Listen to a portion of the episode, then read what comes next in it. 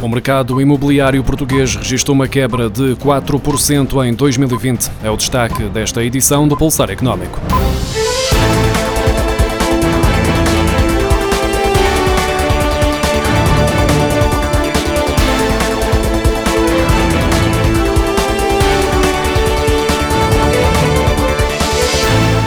A crise provocada pela pandemia de Covid-19 afetou a atividade económica de vários setores. O mercado imobiliário em Portugal foi resistindo e assistiu mesmo ao seu terceiro melhor ano de sempre. No seu balanço de 2020, a consultora JLL estima que os portugueses tenham investido 24 mil milhões de euros em compra de habitação durante o ano, valor inferior em 4% aos 25.100 milhões de euros investidos nesta área em 2019.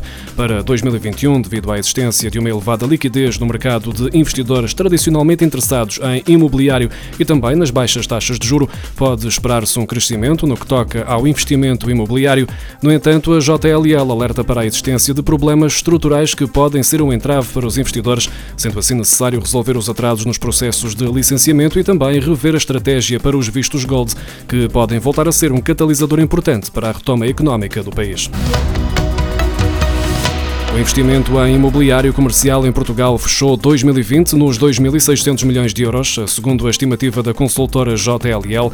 Embora o volume investido represente uma queda de 20% face a 2019, foi o terceiro melhor ano de sempre no investimento em imobiliário comercial, isto é, em edifícios de escritórios, retalho, hotelaria e logística. Em 2019, o imobiliário comercial tinha alcançado a marca de 3.240 milhões de euros de investimento e em 2018 o máximo histórico de de 3.350 milhões de euros em transações. Mesmo com a pandemia, os preços das casas em Portugal aumentaram 5,9% em 2020. Para este ano, a perspectiva é que os preços das habitações deixam 2%.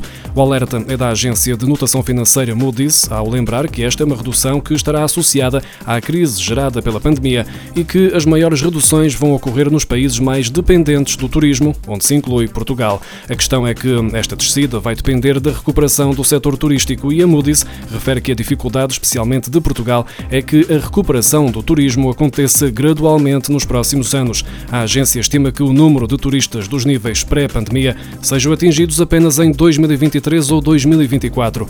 Ainda assim, há outros indicadores de descida. O relatório de novembro da Comissão Europeia, que acompanha o desempenho de Portugal no período pós-Troika, verifica uma desaceleração nos preços das casas. Por outro lado, a agência de notação financeira Standard Poor's, que prevê um ligeiro abrandamento nos preços em Portugal, diz que a tendência é que esse abrandamento não seja duradouro e que os valores de venda das habitações continuem a subir em 2021 e nos anos seguintes. Durante o período de Natal, mais precisamente entre os dias 24 e 28 de dezembro, Portugal conseguiu produzir eletricidade durante 111 horas seguidas sem recorrer a qualquer produção térmica clássica com base em carvão, de acordo com as redes energéticas nacionais. Trata-se de um novo recorde que foi possível graças à redução de consumos no período do Natal, associada a elevadas disponibilidades eólicas e hídricas. O anterior período máximo sem térmica convencional tinha ocorrido em abril de 2018, totalizando 88 horas. Em 2020, a contribuição do carvão para o abastecimento de eletricidade foi de 4%, quando habitualmente ultrapassava os 20%. De acordo com a REN, durante o fim de semana de Natal, o sistema foi abastecido a partir de produção eólica, com 47%, hídrica, com 19%, importação de eletricidade de Espanha, com 17%, fotovoltaica, com 2% e os restantes 15% através de cogeração e biomassa. A Associação Nacional de Restaurantes, Provar, adiantou no comunicado divulgado este fim de semana que três meses de contínuas medidas restritivas provocaram quebras de faturação de 70% em relação ao mesmo período de 2019, acrescentando a perda de 50 mil postos de trabalho, encerramento parcial de estabelecimentos, falências e insolvências no setor, o que afeta mais de 10 mil empresas em todo o país. A Provar entende que a estratégia adotada pelo Governo na redução dos horários e encerramento dos estabelecimentos de restauração tem efeitos nulos no no combate à pandemia e graves consequências económicas para o setor, alertando ainda para o descontentamento crescente dos clientes. Segundo a associação, são agora os próprios clientes que se insurgem contra as medidas, que manifestam a sua incompreensão relativamente aos horários reduzidos que promovem ajuntamentos e refeições apressadas. A Provar deseja que, neste ano novo, o governo altere a estratégia de restrições e pede mais fiscalização e fortes penalizações para quem não cumprir com as regras de segurança. Outro desejo prende-se com os apoios, esperando que o governo aprove novas medidas.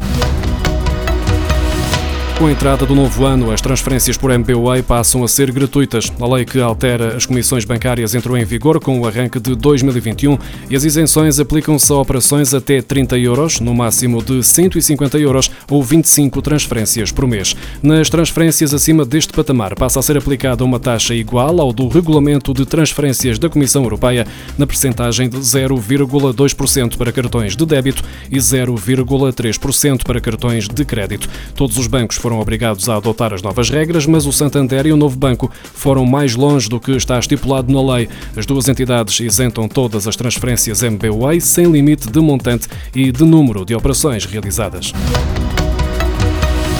Os dados do portal Infocursos do Ministério da Educação revelam que em Portugal há atualmente 68 cursos com uma taxa de desemprego de 0%.